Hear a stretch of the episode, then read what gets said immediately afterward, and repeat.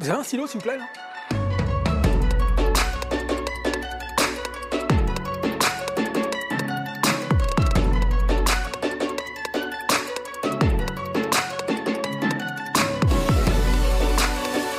Alors, euh, le film qui fait référence sur les guerres napoléoniennes, c'est un film soviétique des années 60, Guerre et paix, donc euh, tiré du roman, réalisé par euh, Bondarchuk. C'est un film fantastique pour euh, les décors, pour les batailles napoléoniennes.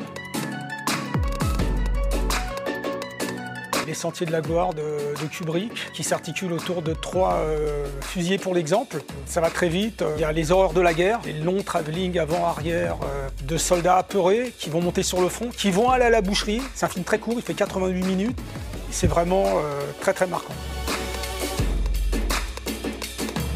Plus pour une séquence que pour le film, c'est Il faut sauver le soldat Ryan de Spielberg. C'est évidemment la, séquence d'ouverture. Et c'est le débarquement, les premières heures du débarquement, c'est-à-dire les soldats qui, qui débarquent des, des barges et euh, qui sont soumis pareil à la mitraille euh, allemande en face. Et c'est l'hécatombe, c'est l'histoire d'un sacrifice.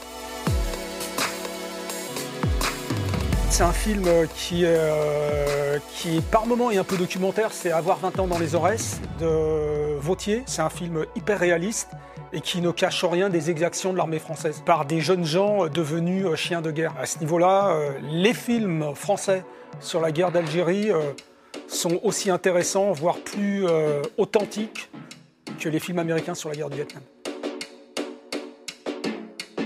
C'est pas un film, c'est plutôt un documentaire de 1968, c'est Vietnam, euh, année du cochon. 68, c'est le moment de bascule où l'Amérique commence à douter, peut-être pour la première fois de son histoire, elle doute d'une guerre qu'elle va peut-être pas gagner. C'est un documentaire qui a évidemment qui a, plus force d'authenticité parce que c'est avec des images réelles et des témoignages réels.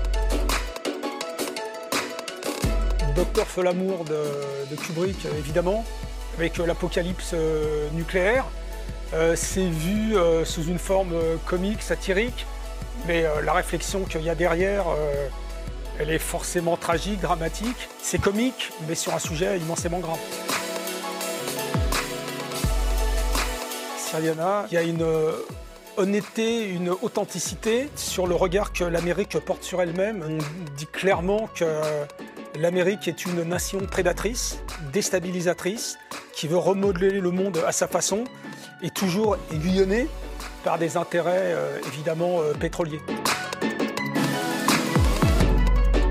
American Sniper. C'est euh, le côté un peu ambivalent de, Clint Eastwood, qui a toujours été contre les interventions militaires américaines, mais comme il obéit un peu à l'adage right or wrong, c'est-à-dire je soutiens mon pays, qu'il ait tort ou qu'il ait raison, on peut être contre l'armée, mais une fois que la guerre est engagée, on l'a fait et on l'a fait jusqu'au bout.